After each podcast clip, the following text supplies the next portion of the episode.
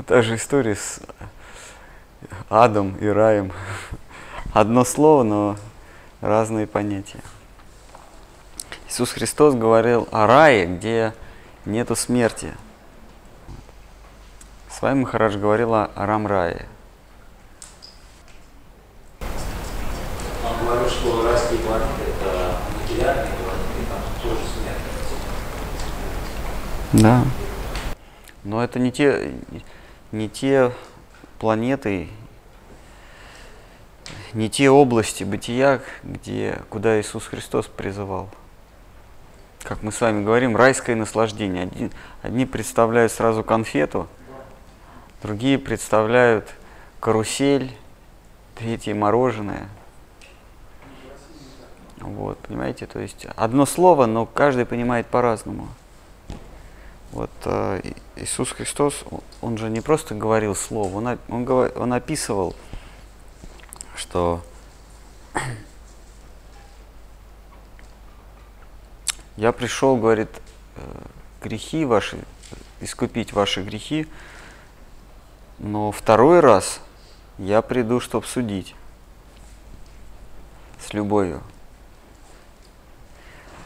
Я вас буду с любовью судить. Если что не так, в ад, от, в ад навсегда уйдете. Вот. Но вообще он про рай говорил, как это место, где а, вечно живут. в, в доме моего отца нету смерти. Там вечно живут праведники а, и поют песни Богу, прославляют. Вот это, эту область бытия он называл раем. Ту область бытия, о которой говорил э, Бхактивиданта с вами, Махарадж, это небесные планеты или небесные э, Олимп, как вот в греческой и в римской мифологии.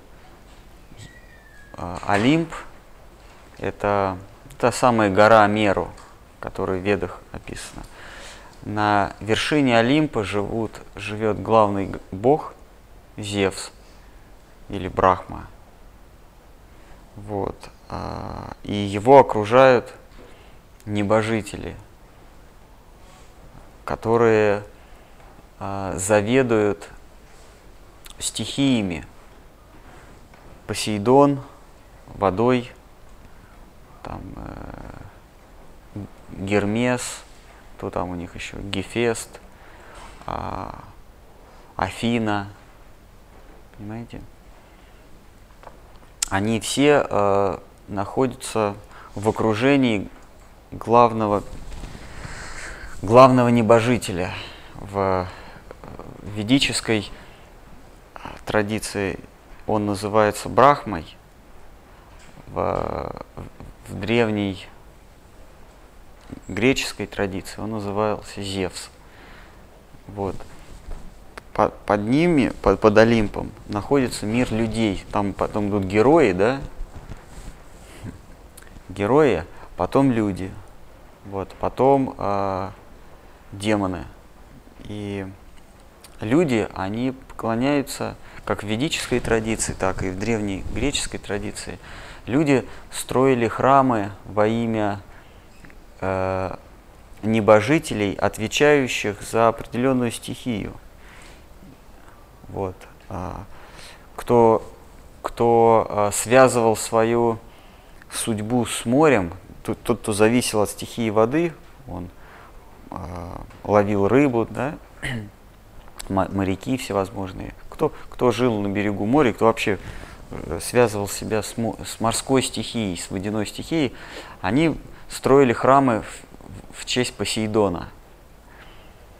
А, в Индии тоже есть э, бог воды, в ведические времена тоже строили храмы а, Варуну, э, небожителю, который отвечает за воду. Строили храмы громо, э, громовержцу.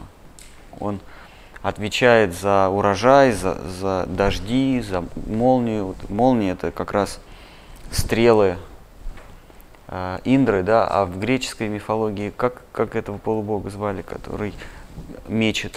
Зевс, да, по? Сам Зевс, да. Ну вот Индра, видимо, Индра это есть Зевс тогда, в таком случае.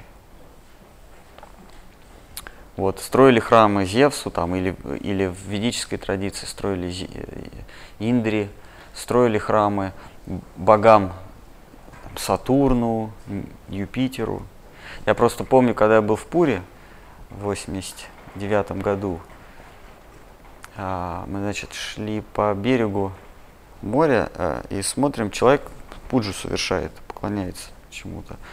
И я был с, с одним преданным, Сатананда, Э, Прабу, вот, он спросил, а что ты делаешь? Он говорит, я Господу предлагаю еду, вот это просад, на, поешь просад. И мы поели просад. Потом, потом выяснили, что он предлагал просад Юпитеру. Они там разным планетам поклоняются. У него там божество Юпитера, и он ему... А? Брихаспати. Ну, он Юпитеру предлагал, он говорит. Или Сатурн, ну, какой-то планете. Он, он по-английски назвал. Ну, вот тоже вот такая форма поклонения. То есть люди поклоняются каким-то стихиям, э, не самим стихиям, а тем, кто стоит за этой стихией. Как вот те, кто, например, играют на бирже, они поклоняются богу азарта. Они там, у них, видимо, какие-то свои молитвы. Они говорят, ну давай, давай, давай, давай, давай. Или богу спорта они, давай забей, забей, забей, забей. И в приметы верят шарфы надевают, такие вот поклонники каких-то стихий. И в разных традициях существует поклонение этим стихиям. Во, всем мире человек поклоняется кому-то. Названия могут быть разные, но по сути они поклоняются одному и тому же. Например, какие-нибудь чукчи на севере – у них нет понятия об Индре, у них нет понятия о полубогах, но у них есть понятие о духах. Они все равно поклоняются каким-то духам. Вот. А, и вот Вселенная так и построена. Во главе стоит а, Индра, царь небожителей, да? Его окружают различные полубоги, небожители – Э, среди них мы знаем из, из священных писаний, это а, есть мудрецы, их, есть а, небесные куртизанки, есть а, полубоги, которые управляют стихиями, а, есть кто там еще? например, божества разных планет. Например, личность нашей планеты, ее зовут Пху. Пху ее зовут, богиня Земли. И у нее есть физическое тело, которое мы воспринимаем как шарик. Ей тоже поклоняются, в этой ведической традиции ей тоже земле поклонялись, строили храмы во имя этой Бху. У небожителей с э, героями происходят постоянные там стычки. Вот. А, постоянно кто-то бросает вызов превосходству небожителей. Кто-то из героев. Мы знаем про, как ты его звали, Давид и Голиаф. Вот. Вот Голиаф, он был тем, кто бросил вызов небожителям, а Давид его потом поверг. Вот это то, что в священных ведах э, э, рассказывается про разных, э, про разные войны. Их называют демонами, которые бросили вызов верховенству небожителей. Они постоянно с ними сражаются. И мы знаем, среди них были такие герои, как Равана, были такие герои, как Хираньякша, его брат Хираника Шипу, царь Бали был многочисленные войны там происходили.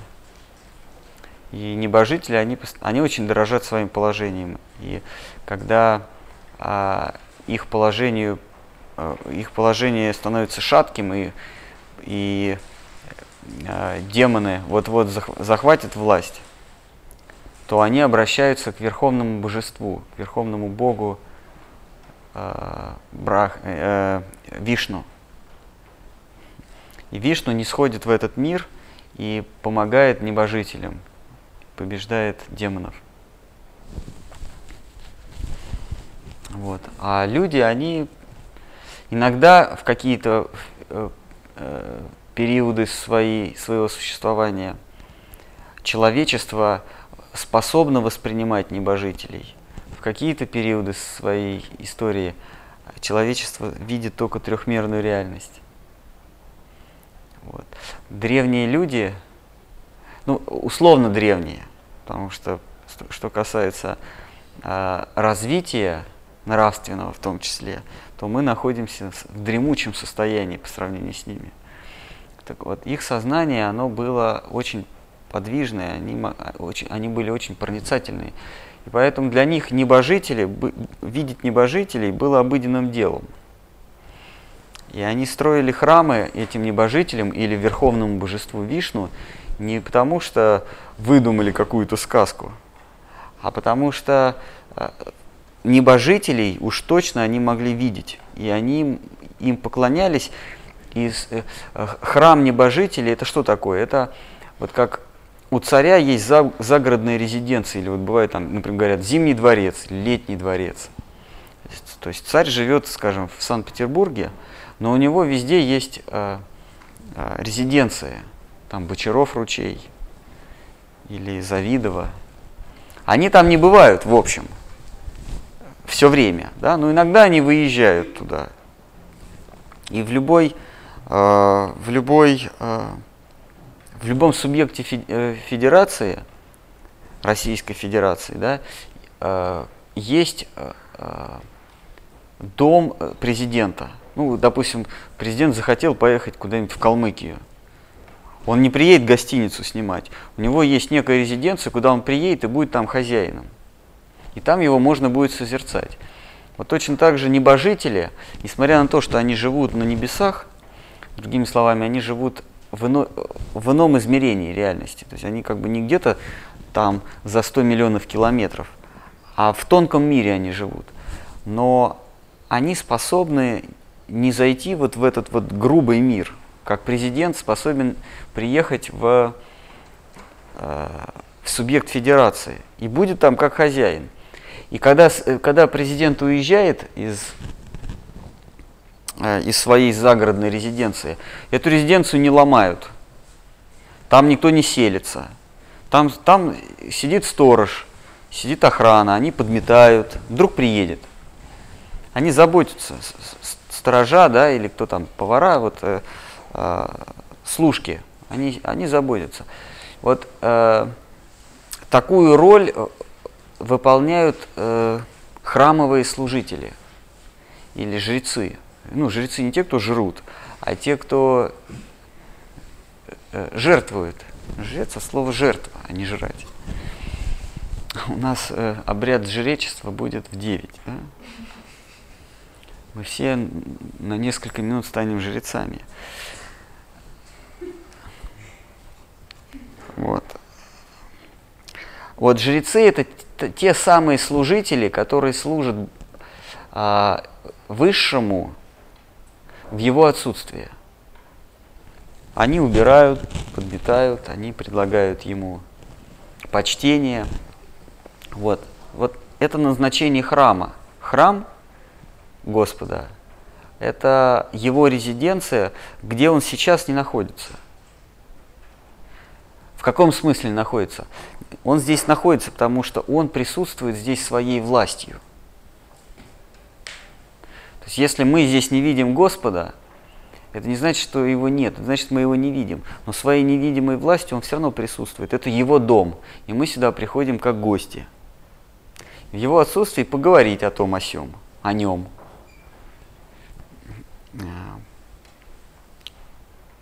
Поговорить не о своем, а о нем поговорить. Вот это назначение храма, это его дом. И э, вот в ведические времена они строили храмы небожителям, поклонялись, Индре поклонялись, в основном, в основном покла... главное божество в, в ведической традиции это был Индра.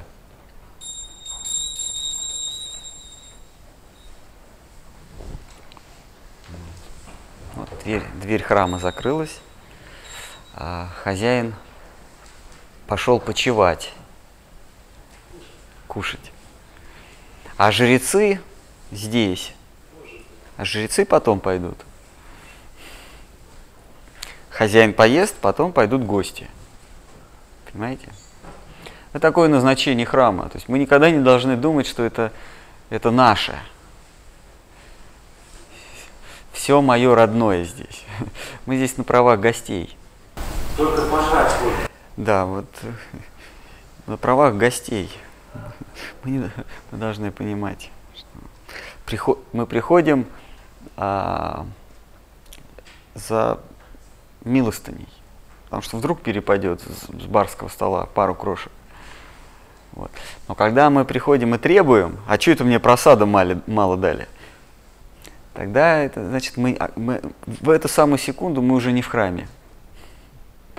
Хотя физически наше тело в этих стенах, но нас далеко-далеко вынесло в храм. Из храма. Как, помните, была история с Рамануджи Ачарьей, он, он а, устроил э, реформу храмового поклонения, потому что в Кали-Югу нужно было значительно упростить а, храмовое поклонение. И Господь им, ему явился, дал вот эту миссию. Ты должен пойти по всем храмам, где мне поклоняются, ему Господь во сне сказал, и изменить форму поклонения. В Кали-Югу даются послабления. И он, он так стал и делать. И когда он э, вознамерил, когда он пришел в Джаганат Пури, вознамерился там поменять обряд э, поклонения, то на следующее утро он проснулся за несколько сот километров от этого места. Вот. Он подумал, что э, недоразумение, и снова пошел в Пури. И, и второй, раз, второй раз он проснулся в другом месте, в, в нескольких сот километров южнее от Пури. И тогда он взмолился Господу, ты же мне сам велел изменить а, а, обрядовость да, а Господь ему сказал, да, но я тебе не сказал, что можно в Пуре менять. Потому что в Пуре и так самое либеральное поклонение. Где угодно, но не в Пуре. Вот. То есть, как только мы приходим со своим уставом а, в чужой дом, то мы, нас выкидывают оттуда. Вот в случае с Рамануджи Ачари, он его физически вынесло оттуда. Но в нашем случае ничего такого не происходит. Мы как бы по-прежнему жречествуем, живем, пользуемся э, удобствами в комнатках. Но если мы думаем, что мы здесь живем или суще... проживаем на, на правах, то нас далеко-далеко вынесло уже. Мы уже не в храме. Физически, может быть, в храме внутри, но на самом деле нас вынесло очень далеко, куда Макар телят не гонял. Или, как, как Санатан говорит, вынесло туда, куда кайзер ходит пешком. Уже в уборной. Вот так.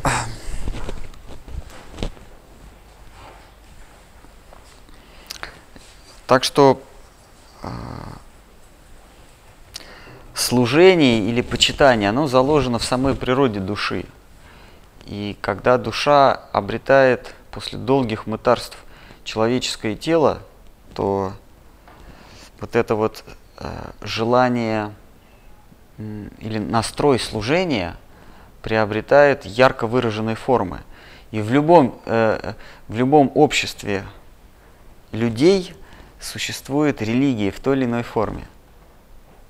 Нету, нету ни одной рели... нет ни одного общества, сообщества, где бы не было религии. Вот. Почему? Потому что религия подразумевает поклонение чему-то высшему. Все поклоняются чему-то высшему. От э, аборигенов до э, вайшнавов. Все поклоняются высшему. Вопрос, что они считают высшим? Одни поклоняются духам, силам природы, точнее, да? Что дух непонятная, непонятная концепция, да? А, чему поклоняются? Одни поклоняются силам природы, или а, они, а, они себя, правда, называют неверующими материалистами, но они говорят а, «мать природа». А, нужно оберегать мать природу. Вот. Но э, в рамках определенных. Потому что если она к нам не милостива, то мы милость возьмем ее своими силами. Это такой грубый материализм. Дальше уже начинается более цивилизованный материализм.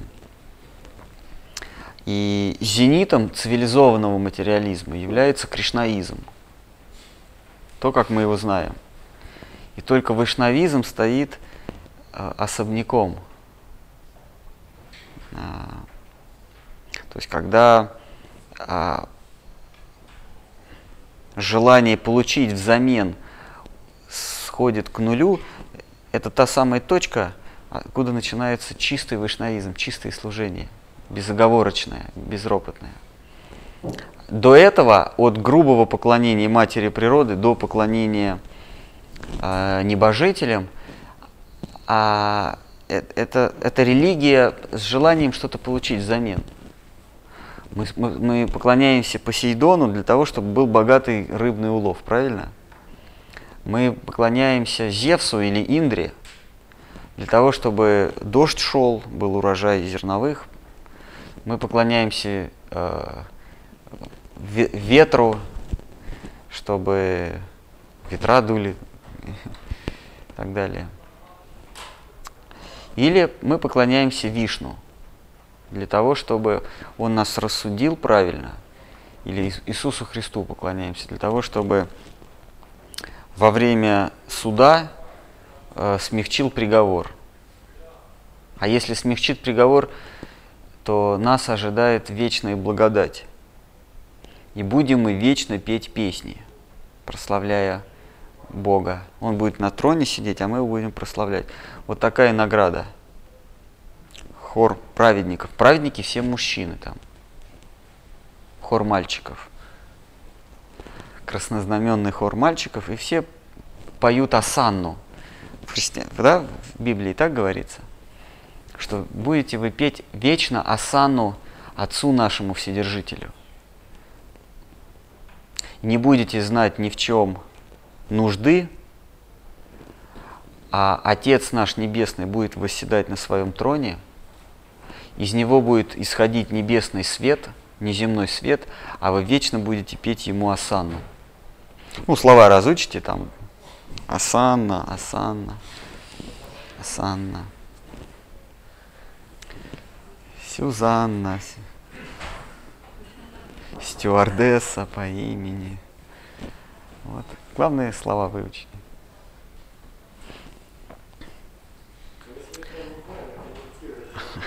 И когда, но когда вас начнет передергивать от этого, когда в глазах появится грусть и нужда, тогда э, э, та самая точка, э, пере, как бы душа меняется. Тогда э, она входит в мир бескорыстного служения. Не потому что, служить не потому, что ты ни в чем нужды не будешь испытывать, а потому что невозможно. Когда Бог власть превращается в Бога красоту, тогда служение становится бескорыстным. Потому что от красоты ничего не возьмешь. Красота – вещь совершенно бесполезная. Господь Кришна совершенно бесполезный. Совершенно бесполезный. Ничего не получишь взамен. Но, но Господь судья, от него можно столько полезного получить. Например, приговор смягчающий. Мягкий приговор. Главное показать, чем ты занимался до смерти. Ну, в общем, там они, конечно, записывают, там, там, там нормально, все, все учтут. если, если дебет с кредитом сойдется, если кредита больше, да, тогда будешь осанну петь. Вот счастье-то. Ну что, может быть, кто-то хочет выступить в защиту Господа нашего Иисуса Христа? Он же не зря на, Гол... на Голгофе погиб ради нас. Просто плохо знакомы с христианским писанием. А так выступили.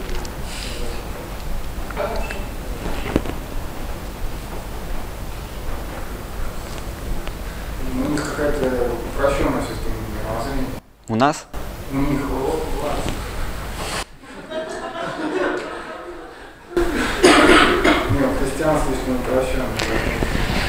Нет, ну, давайте да, выступите в защиту, потому что мы сейчас огульно хаем их.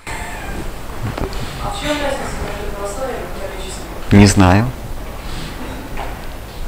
Ну, даже На самом деле наука говорит, э, которая сопоставляет религии, что очень много подобных букв, звуков Наука права.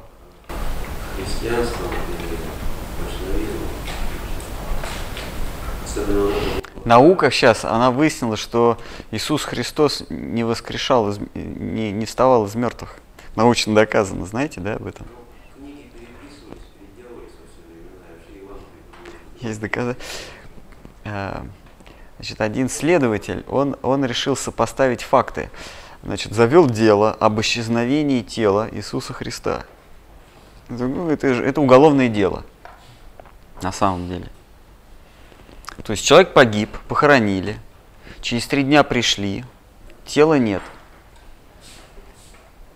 А, значит, пропало тело, значит, надо опросить свидетелей. Но было это давно, поэтому он собрал все писания, вот, собрал, собрал свидетельства. И выяснил, что факты, факты не сопоставляются, и, оказывается, ни- ни- никуда он не пропадал, его просто не хоронили.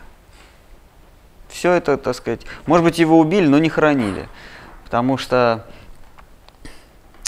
там, значит, он пишет, а, когда, значит, э, он погиб, то был такой Иосиф, богатый человек, который, а, значит, вот в древней Иудее считалось а, престижным иметь собственный склеп, вот куда Иисус, это, это, это, это- называлось гроб. Вот то, что мы сейчас называем гробами, гроб называлось дырка в скале. И только богатые могли себе позволить иметь собственный гроб. Вот, а, значит, но поскольку скал на всех не хватало, то когда тело сгнивало, то кости собирали в, этот, в сосудик и в маленькую дырочку в этом же гробе, маленькую туда засовывали. И когда следующий родственник богатый умирал, его снова обмазывали мирой, клали на, на этот, э, каменный приступок, пока он не истлевал, и когда сливал, его снова сметали венчиком. Вот. И вот такой был Иосиф. У него был собственный гроб. Тут каменный, каменный э, склеп. Вот. И он пошел к Пилату и попросил похоронить Иисуса Христа. И похоронил он сам. То есть апостолов, там даже не упоминается, что апостолы были. И потом он, когда вернулся к Пилату и, и к первосвященникам, Анне и Киа- Каифу, Каиафу, сказал, все, я похоронил. Вот это единственное, что мы знаем. А, говорит, я похоронил и, и э, это, э, камень, как это камень назывался, Го- голуб, голуб, такой камень, круглый камень, им, им э, закатывают вот этот вот гроб. Вот. И он, значит, отрапортовал. А, тогда, тогда, значит, к Пилату пришли священники потом и сказали, мы хотим, а, а, чтобы тело не пропало. А, есть слухи, что... А, вот, они пришли к Пилату и сказали, что перед смертью Иисус сказал, что он через три дня воскреснет. Пилат снарядил туда охрану и э, э, поставил сторожить. И охрана отчитывается. Когда мы пришли, мы закатили, значит, этот голуб э, и стали сторожить. То есть два раза они закатывали, получается. И вот этот следователь, он делает вывод, что на самом деле Иосиф все сочинил, ни, никого не хоронили, а, все это выдумывали. Факты, говорит, свидетельствуют об этом. А, че, а почему мы об этом говорим? Потому что а, порой физические факты, они могут а, пошатнуть нашу веру.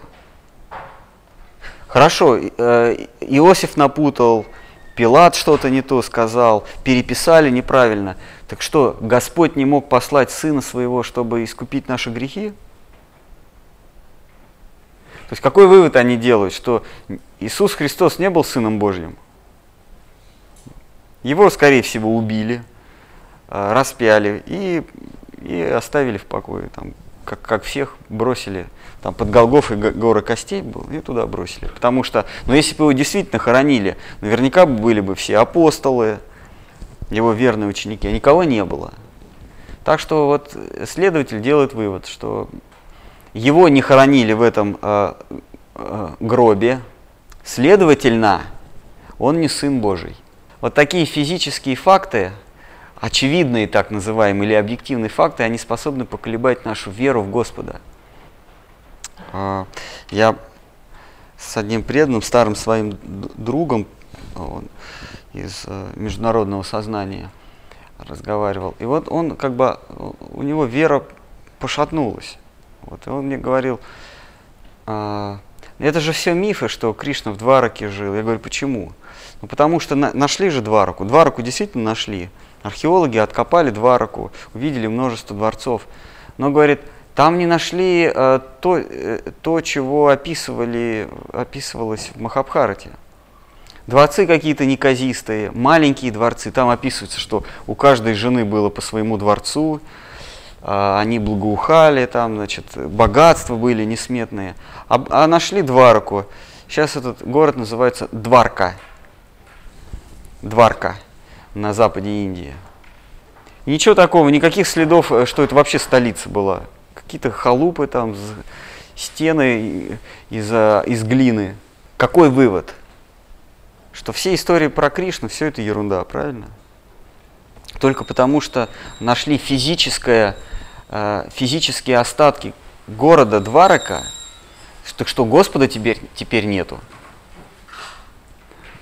Что же, его теперь нету? Так мы что, получается, все-таки из обезьяны произошли? То есть в нашей вере мы не должны, наша вера не должна строиться на, в кавычках, объективных фактах. Или, например, э, нашли э, остатки моста, который построил Господь Рама между южной оконечностью Индии и Шри-Ланкой с космоса сфотографировали, и там вот прям мост вот такой вот, ну, мель, точнее, вот прям такой вот, как, как это риф, что ли. Вот. И, и люди говорят, никакого, э, то есть ни, никто не строил, ведь как, как э, армия Рамачандры строила этот мост. Они, бра, а, они брали валуны, риса, э, писали имя Рамы на камне, кидали его, этот валун кидали в воду, а камень не тонул. Хануман строил со своей армией. А, у него армия была обезьян и медведей. Вот.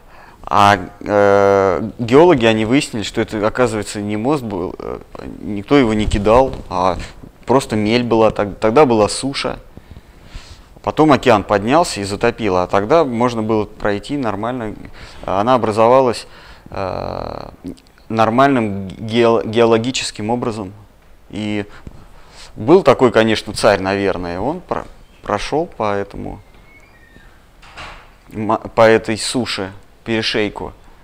Ну, а потом, конечно, выдумали, что камни бросали. Так что, теперь Господь не может прийти в образе рамы, и Бога нет? Они говорят, нет, Бог есть, но Он, так, но он не может прийти на эту планету. Он не может явиться сюда. Он есть, но это такая отдаленная причина – у него нет ни образа, ни тела, ни чувств. Он не может стать рамой. Просто люди, э, видя какого-то героя, они его обожествляют. А Бог, он не может при- принять облик человека. Он на это не способен. Те, кто так рассуждают, они говорят, мы не безбожники. Бог есть, но он не может принять облик человека. Почему не может?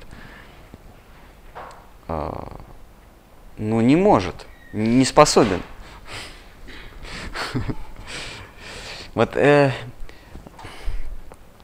вот это вот вред так называемых фактов, физических фактов, они уничтожают в нас веру. Я вот не согласна с вами э, э, по поводу, я как упомянула, э, христианства. Да? У нас же тоже существует новая молитва «Отче наш» У кого у нас? у христиан. Мгм. Да? Классно. Вот. И ничего не требуем. А, а можете ее прочесть? Давайте.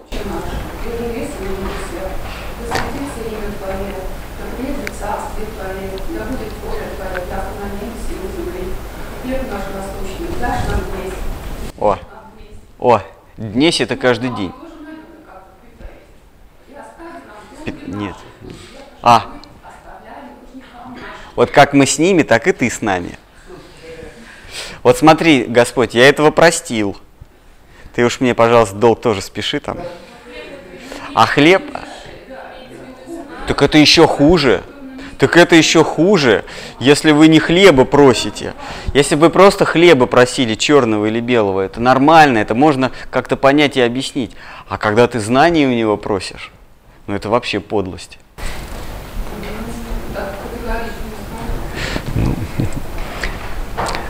Хлеб наш дай нам днесь, да? Днесь это, это значит каждый день. Ну, насущный. А днесь это что?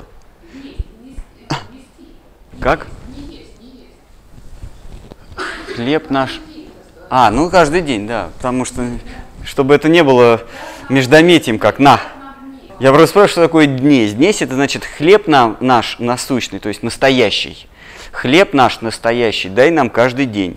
Насущный это что значит? Насущно, наверное, это то, что необходимо. Ну, настоящий что-то, да? Ну, хорошо. Я просто не совсем понимаю насущный. Хлеб наш дай каждый день. Нет, каждый день там. А днесь это что, нах?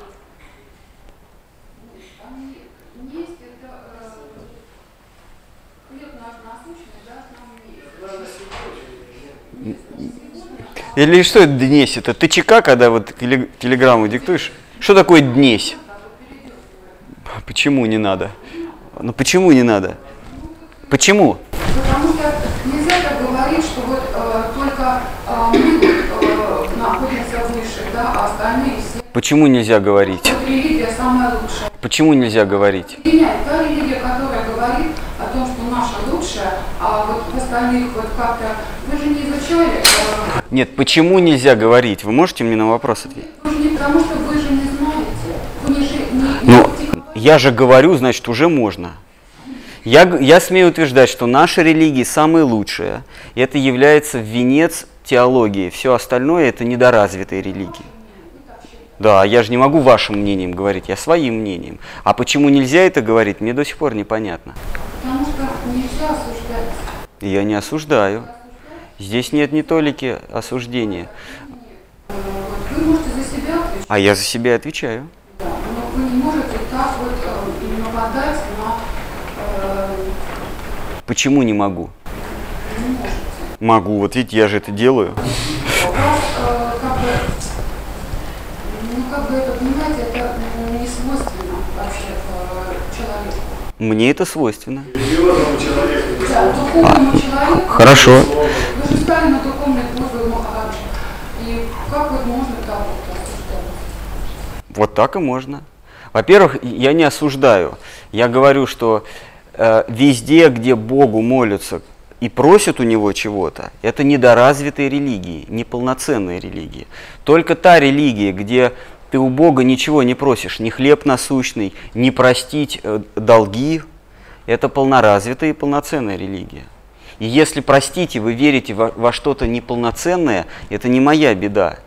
Так же, как э, миссионеры христианские идут к африканским и чукотским аборигенам и говорят, что ваши религии э, языческие и неполноценные, мы то же самое имеем право сказать про христианство.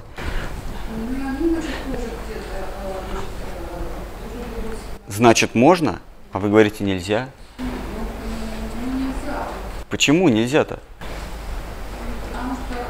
плохо, А- плохо, хорошо, это так. А почему нельзя? Вы можете за свои слова ответить. Почему нельзя говорить? Почему нельзя нападать на другие религии? Потому что мы не должны вот, э, христианстве, э, это вот считается большой грех, э, гордыня. А это никакой гордыни нет. Ну как вы считаете, что христианство ниже Я считаю не христианство, а ту молитву, которую вы произнесли, будь она христианская или кришнаитская. Кришнаиты поклоняются Нарисимха Деви и, по- и просят, чтобы он их защитил физически. А, Эта молитва ничем не отличается от вашей. Вот эти, вот эти молитвы, когда вы что-то просите, это неполноценные молитвы. Потому что вы просите у Бога что-то для себя. Ну почему? Вот благодать, э, благодать, Зачем? потому что э, пребывать надо, каждый человек должен быть, э, пребывать в таком состоянии. В каком? Э, Это как понять? А что это значит? Как? Служение Богу. Ага, понял. Значит, все-таки не хлеб вы просите, а просите секунду, служение Богу или друг другу? Служение друг другу или, или Богу? Потому что друг другу это, это своему другу. Понятно. А, вот как. А, ну тогда, тогда у меня еще больше оснований назвать вашу религию неполноценной. Если вы под Богом понимаете друг друга, конечно, это мое мнение. Друг друга понимаете под Богом, то есть ты Бог, я Бог, да? Я вам служу, а вы мне служите. Вы для меня Бог, а я для вас. Вы можете, если вы станете на путь Христа, да, говорят, во Христе не будет ни раба, ни э, свободного, ни иудея, ни язычника. То есть все будут боги. Все будут боги. Если вы говорите, что служение друг другу это и есть служение Богу, значит э, вот этот самый ближний это и есть Бог, правильно? Надо видеть в каждом человеке э, Христа. И в каждой, в каждой, э, значит, в каждой женщине, может быть, видеть Богоматерь. А вот тогда, э, наверное, будет э, и отношение у нас тогда в обществе поменяется. А в каждом мужчине видеть. Значит, а, в каждом мужчине в каждом мужчине видеть Христа, а в каждой женщине Богоматерь. Ну Вот, вот на этом пришли, что мы все Христы. Ну, мы имеется в виду, вот, вот, вот те, кто здесь. Там Богоматери сидят. Вот и, вот и поделили, значит, оказывается, мы все Богоматери и Христы. Почему же некорректно, если вы несете галиматью, почему же некорректно, некорректно? Конечно, я так думаю.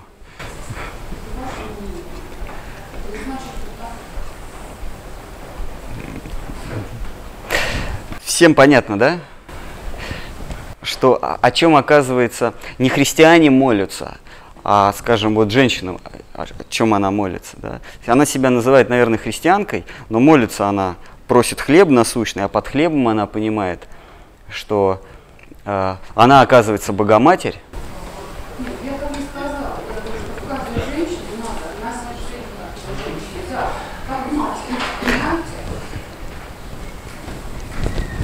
понимаю. А женщина должна относиться к мужчине, как вот э, Мария относилась к Христу. Ладно, хорошо. С кого начнем? У вас тут все идет чередом, я просто как бы Нет, давайте, нет, давайте в конце концов это самое, а- от слов к делу. Э, Это понятно. А, а у Богоматери муж есть? нет. Нет. Сын есть, мужа нет. А отец есть у нее? Она от Святого Духа. Она родилась от Святаго Духа. Непорочная даже, вы знаете. Нет, она родила э, от Святаго Духа, а сама она произошла от Святаго Духа. Нет, она произошла от э, физических То- Ну, значит, все-таки у нее есть родители. Да. Понятно. Веры, веры, А хорошо, а в ее матери мы кого должны видеть? Э, Бога Матерь Матерь?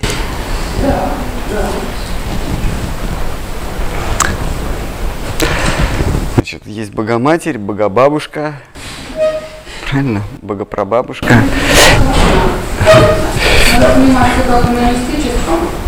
Не способен. На, на мистическом не способен. Ну, допустим. Ну и что?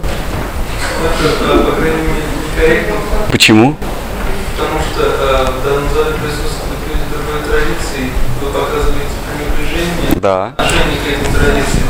И тем самым вы подрываете авторитет того духовного течения, которое вы представляете. Ни в коем случае. Нет, Потому что если вы являетесь э, призорным как представителем этого течения и э, так пренебрежительно относитесь к людям другой конфессии, вот, ну, тут как бы независимо от того, несовершенства этой религии, вот, вызывая пренебрежение, вы э, подрываете авторитет своего духовного. Я а, подрываю авторитет э, и э, стараюсь показать а, о грехе а, того, как вы понимаете идею христианства, а не, не самого христианства. Я подрываю авторитет в ваше видение христианства. Или вы смеете утверждать, что вы правильно понимаете христианство? Не, не идет о подлинности понимания христианства, просто Я выказываю пренебрежение вашим заблуждением и готов выслушать э, ваше пренебрежение моим заблуждением. Потому что вы под христианством понимаете одно. Существует христианство, вы его как-то понимаете. И вот то, как вы неправильно его понимаете, мы имеем э, все основания осуждать это. Если вы от Иисуса Христа просите хлеб насущный, то мы можем высказать свое пренебрежение таким пониманием. Если вы у Иисуса Христа про- или у Отца, у Отца Небесного совсем если вы у Отца Небесного просите простить вам грехи, потому что вы другим простили грехи, то мы вы... Хорошо, если вы просто у Отца Небесного просите простить вам грехи, то мы вынуждены выказать свое пренебрежение такой идее. Потому что в чистом, потому что чистый, э, потому что раб Божий, безропотный раб Божий, он не просит у своего хозяина, чтобы хозяин ему грехи простил. Потому что это, это омерзительно просить у того, кого ты любишь, чтобы он тебе грехи простил. Единственное, о чем может простить... Любящая как раз, любящая мать, э, любящий отец э, всегда любит бескорыстно, он всегда прощает. И прощение – это самое главное в христианстве. Прощение и терпение. Правильно. Но если вы просите у отца прощения, это, это э, Как покаяние. прощение, чтобы он вам грехи простил. То есть вы совершили плохой поступок, и вам э, положено за это отстрадать. Но вы просите у Бога, прости меня, чтобы я не страдал. Верно? Так вот, мы говорим, что это унизительно и это, и это омерзительно. Вы уж отстрадайте свое. Иисус Христос не просил у, а- у Отца Небесного, чтобы Он простил ему грехи. Если вы берете пример с Иисуса Христа, не просите у Отца, чтобы вам простили грехи, а просите, чтобы Он вам позволил служить Ему. Эта идея, она гораздо возвышенней, и она более полноценная чем когда вы просите у отца хлеба насущного. Это как раб отслужил и просит, чтобы ему хлеба в конце рабочего дня дали. Поэтому я вас и спросил, что вы под хлебом понимаете? Если вы под хлебом понимаете все, что угодно, прощение грехов или, или еще какие-то блага, э, Царства Небесного, то это оскорбительно для Всевышнего. За служение свое вы просите, чтобы вам грехи простили. Насколько мерзко это может быть. Подлинный раб Божий, он не просит никогда прощения за свои грехи. Он наоборот говорит, я, я, могу, я, я бы с удовольствием все взял, чтобы другие не страдали. А ни в коем случае он не говорит, прости мне, потому что я другим простил. Кто мы такие, чтобы прощать другим грехи, должникам нашим? Кто мы такие, с чего это вдруг у нас появились должники? Когда вы молитесь э, Отцу Отче наш и говорите, прости мне долги, как я прощаю должникам мои, этим самым э, вы утверждаете, что у вас есть должники. С чего вы взяли, что вам кто-то что-то должен? И почему вы просите у Отца Небесного, чтобы Он вам э, долги простил? Возьмите все долги всего мира на себя и отдавайте долги всему миру и Отцу Небесному. Но когда вы под Богом понимаете ближнего, конечно, тогда возникают торговые отношения. Когда вы думаете, когда вы э, Богом, Отцом Небесным, оказывается это ближний, тогда, естественно, будете торговаться. Вы ближнему говорите, прости мне долги, как я тому простил. Это уже торговля на равных. Когда мы говорим об отношениях э, раба, безропотного раба и хозяина, всемогущего хозяина, тогда какая может быть торговля? Как, что можно просить у него? Какие долги? Зачем, почему раб просит у хозяина, чтобы э, хозяин ему долги простил? Какие долги у раба, раба перед хозяином? Он сам э, вещь своего хозяина. Как вещь может просить, чтобы ей долги простили? Вот это подлинный, подлинный раб Божий. Все остальное торговля. И там, где торговля, мы говорим, что это э, мерзко и отвратительно. И если под этой торговлей вы э, эту торговлю вы называете возвышенным словом христианство, это уже не моя беда. Я называю это торговлей, а вы это называете христианством, как вы понимаете. И потом обвиняете меня в том, что я оскорбляю христиан. Я оскорбляю не христиан, а торговлю с Богом. Кто-то хочет, может быть, э, сказать «не», или какую-нибудь еще возвышенную молитву. Может быть, есть э, молитва одинаково возвышенная с последним стихом э, Шикшаштаком. Может быть, есть э, более... Давайте. Э, принесите Шикшаштаку кто-нибудь. А что ж? Как-как?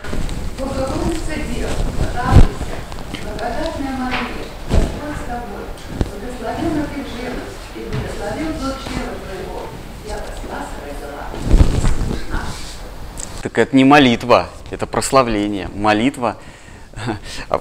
Здесь э, нет ничего общего с тем, что вы до этого произнесли. Очень хорошо. А э, вы прославляете что-то высшее. Назовем это словом Богородица. Господь, Богородица, Отец Небесный. А, но какую э, роль в этой партии вы играете? То есть то, что вы говорите «радуйся» и так далее, вы все про нее говорите. А какую роль в этой картине вы занимаете. Да, вот молящиеся, не вы лично. Вот мы, еще раз скажите вот, эту молитву Богородица. Да, радуйся. Благодарная Мария, Господь с тобой. Благословенна ты живы, благословен тот человек твоего, яко Спаса родила, если душ наш. Спаса родила, Спасителя. То есть он вас спас, он, вы ее, ее прославляете, потому что он вас потом спасет. Потому что она спаса а Спас это, это, э, я надеюсь, что это не, не Стаса родила, Спаса. Что такое Спас? Спаситель. В, чей спаситель, ее или ваш? Спаситель э, всего человека. И ваш в том числе? Да. Ну вот опять. Опять мы пришли торговаться. Я тебя благословляю. Я тебе... Радуйся. Я знаю, что Господь со мной. Радуйся, Дева Мария, потому что ты родила моего Спасителя. Будь ты счастлива во веки веков, потому что тот, кого ты родила, меня спасет. Ну хорошо, тогда кого родила? Стаса? Спаса. Кого Спаса? Моего Спаса, моего Спасителя. Опять торговля. Э, с другой стороны, мы прочтем, как, как молился Господь э, читание. Я сначала на санскрите, ладно, если, если позволите. Ашли сива падам пинаштумам, адаршанам мармахатам каротова, ядха татха Ва видатхатулам пато мат прананатастуса эва напара. О Господь, Ты можешь обнять меня или растоптать. Ты можешь разбить, свой, э, разбить мое сердце, э, не появляясь передо мною. Пусть Господь легкомысленный и непостоянный делает все, что захочет со мной, но Он всегда останется э, для меня жизнью, без которого мое существование невозможно. Здесь нет ни ни крупинки э, стяжательства и желания, чтобы тебя спасли, ни крупинки торговли. Он говорит, Махапрабху говорит, если хочешь, ты можешь взять меня в близкий круг своих спутников, обнять меня, или как там, благодать, благодать меня одарить. А хочешь, можешь меня уничтожить и убить навсегда. Еще хуже, если ты даже не прореагируешь на мое существование. Но я и на это согласен. Даже если ты не будешь на меня внимания обращать и не будешь существовать для меня, все равно ты останешься единственным повелителем моего сердца. Здесь мы не прославляем Господа за то, что Он нас спасет, и не просим у него хлеба насущного. Вот поэтому а, вайшнавизм, а, вот, вот в этих вот четырех строчках вайшнавизм выражен в полной мере. Отсюда, вот как э, из Кашмира начинается Ганга, и потом становится огромной рекой, а начинается она с маленького ручейка. Вот точно так же вера, э, э, вероучение или линия Рупы Госвами начинается с этих э, четырех строчек. И дальше она разворачивается. Это писание Санатаны Госвами, Брихат Бхагаватамритам, да, где, где указаны, как нам себя вести, как поклоняться. Да. Это писание других ачарьев, которые нам говорят, как нам, э, э, как нам мы, образ своих мыслей строить, как себя вести, как, как выглядеть должен алтарь, как, как храм, как, как тело должно выглядеть, как оно должно поклоняться. Но все это начинается у самой вершины, вот с этих четырех строчек, где Господь говорит, э, где Махапрабху, приняв облик преданного, молится. Ты меня можешь растоптать, ты меня можешь облобызать, ты можешь игнорировать мое существование. Все равно ты будешь для меня, ты будешь повелителем моего сердца вечно. Никакой торговли. Это подлинный вайшнавизм. Все остальные молитвы, там в разных вероучениях, в той или иной мере спрятана торговля. Да? Мы прославляем Богородицу, ибо родился в ее лоне мой Спаситель. Благодарность. Мы, мы, мы выражаем благодарность. Здесь Махапрабху даже благодарность не выражает. За что? Он говорит, это легкомысленный непостоянный юноша. Какая благодарность может быть? Абсолютное самопожертвование, которое не оставляет шанса для надежды, только отчаяние. Да. Хорошо, я слышал, что а, в целом в общении с другими людьми э, нам не следует беспокоить их веру. То есть даже если вера человека несовершенна, то нам не следует беспокоить ее э, и, соответственно, как в этом... Не беспокойте. Если вы слышали, не беспокойте. Вам это не, не положено. Хорошо, согласны, согласны ли вы с этим? Согласен, что вам не нужно беспокоить веру других. Хорошо, а, а следует ли а, человеку проповедуя, когда он представляет идеи Буддева, просто у меня вызывает сомнение, то, как именно вы проповедовали сейчас вот этой, этой женщине, поскольку. Я этой женщине не проповедовал, я с ней даже не разговаривал. Я разговаривал с присутствующими в этом зале, в том числе с вами. Если у вас это вызывает сомнения, это уже ваша беда, что тоже пробую. Хорошо. А, мне показалось, что вы своим поведением, своими словами обеспокоили ее веру. Считаете ли вы, что правильно, когда проповедник, выступающий перед аудиторией, беспокоит, беспокоит веру и колеблет веру других людей, даже если их вера несовершенна? А, я, я сейчас не поколебал ее веру, а я пытался укрепить вашу веру. А ее вера как раз не, не поколебалась. Если ваша задача привлечь ее э, в свои ряды, тогда да. Но я ее веру не поколебал, ее личную веру в Иисуса Христа я не поколебал, иначе она бы не ушла отсюда. Она осталась четко на своих позициях, ее веру я не поколебал. Но если задача вашей проповеди привлечь ее э, в число своих последователей, тогда, конечно, если бы моя задача была привлечь ее в число последователей, тогда, конечно, э, э, я не справился с этой задачей. Но моя задача была укрепить веру присутствующих преданных, их веру. И параллельно я укрепил ее веру в Иисуса Христа. Вот так. Я э, придерживаюсь точки зрения Шидхара Махараджа. Он говорил, что правду нужно говорить всегда, независимо от результата. Всегда говорить то, что ты сейчас, сейчас думаешь. Даже если ты находишься на чисто телесной концепции, если ты грубый материалист, ты должен говорить то, что ты думаешь.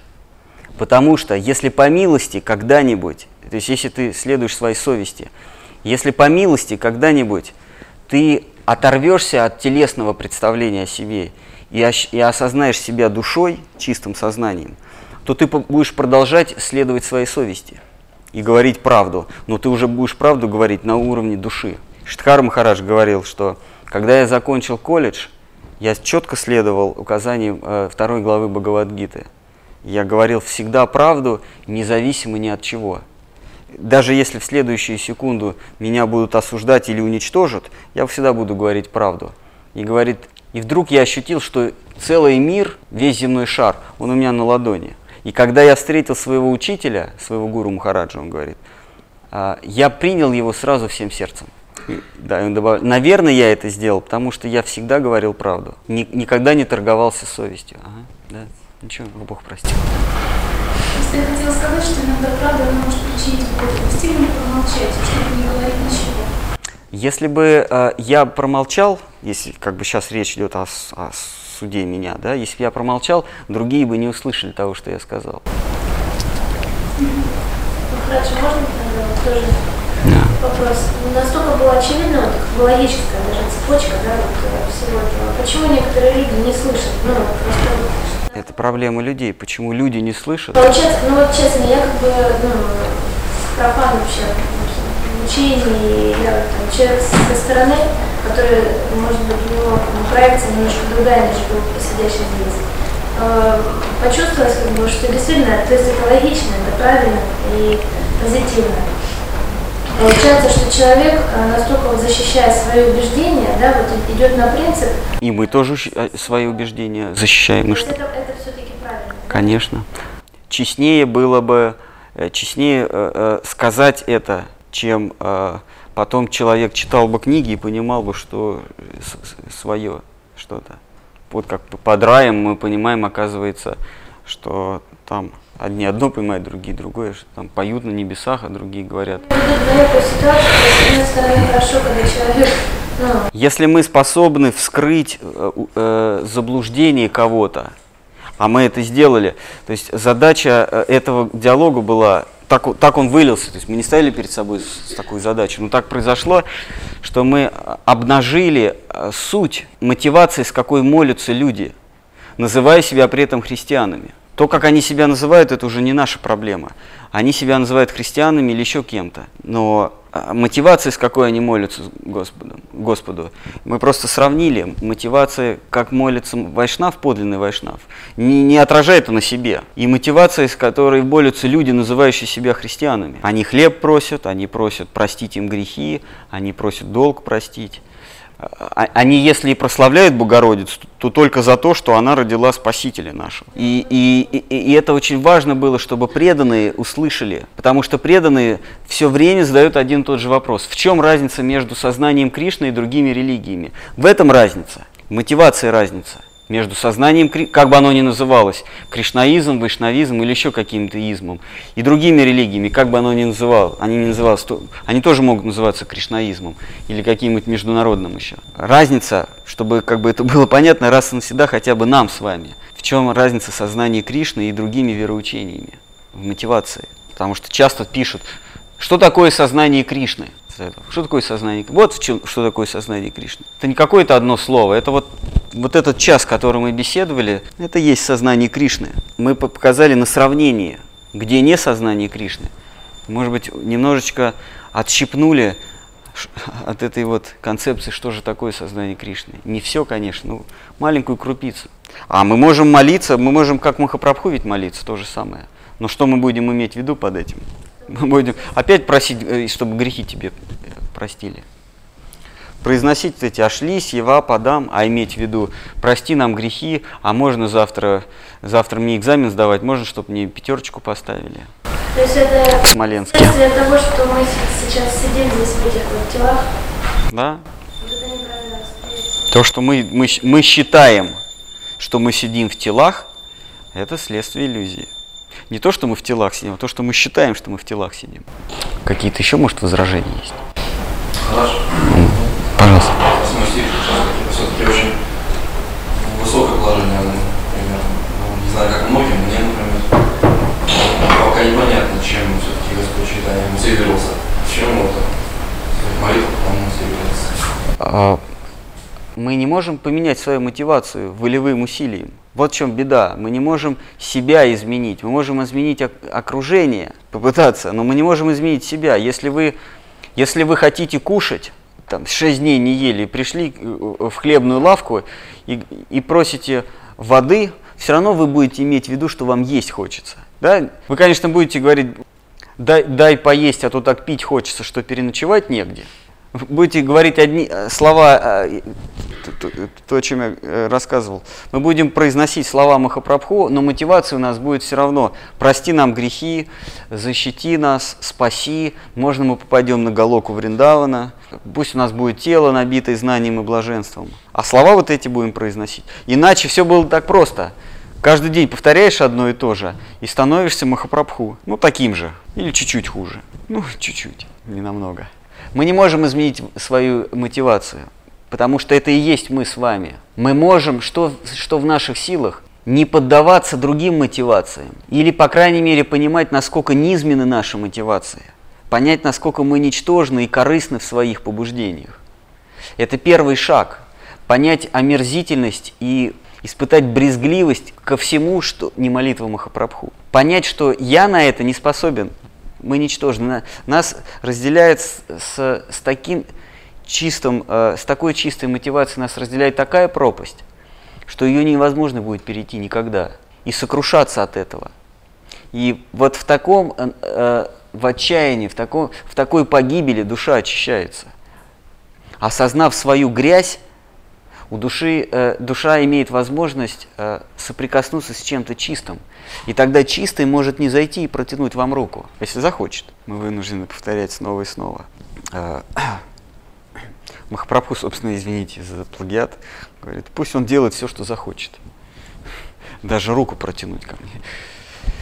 Если мы не будем питаться падалью и грязью, тогда у нас есть возможность получить соприкосновение с чем-то чистым. Если мы будем себя забивать всякими хлеб насущный дашь нам, или еще что-нибудь в этом роде, прости мне грехи, дай мне полное тело, тогда мы не оставим э, места для того, чтобы чистоту получить. Вот о чем я. А мы не можем изменить свою мотивацию.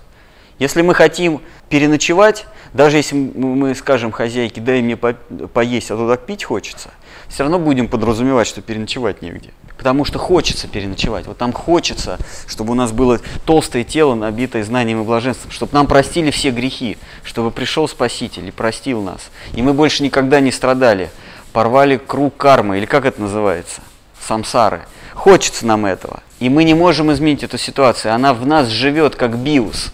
Зашита она в нас, но не можем изменить. Но что мы можем сделать? Мы можем от грязи, мы можем э, ужаснуться от грязи, которую, которую в нас сидит. И вот это первый шаг, чтобы очищаться. Сначала ужаснитесь, насколько мы ничтожны и грязны. Заглянуть в себя, атманикшепа. Заглянуть в себя и понять, а, так оказывается, я молился-то, чтобы мне хлеб насущный дали. А шли сива подам, педа, что пина, что мам, а, а просишь хлеб насущный честно признаться, я прошу хлеб нас, каждый день повторяю шикша штуку целиком, а прошу хлеб насущный. Чего не тай? Не так? Вот просто мы все должны, все без исключения признаться, это так. А что делать? Гурудев сказал, как Махапрабху сказал, мне Гурудев сказал повторять Хари Кришна, я вообще ничего не понимаю. Но я повторяю. Слова, у меня вылетают слова изо рта Хари Кришна, а поскольку мне это сказал Гурудев, то я, я следую Гурудеву. Душа моя следует Гурудеву, а тело произносит слова. Говорит, я глупец, я вообще ничего не понимаю.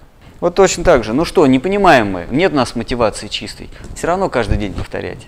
Вдруг когда-нибудь Шитхарам Хараш объяснит, что, это, что имеется в виду под этим. И мы будем хотя бы знакомые слова услышим. А шли сива подать на что. И вдруг при...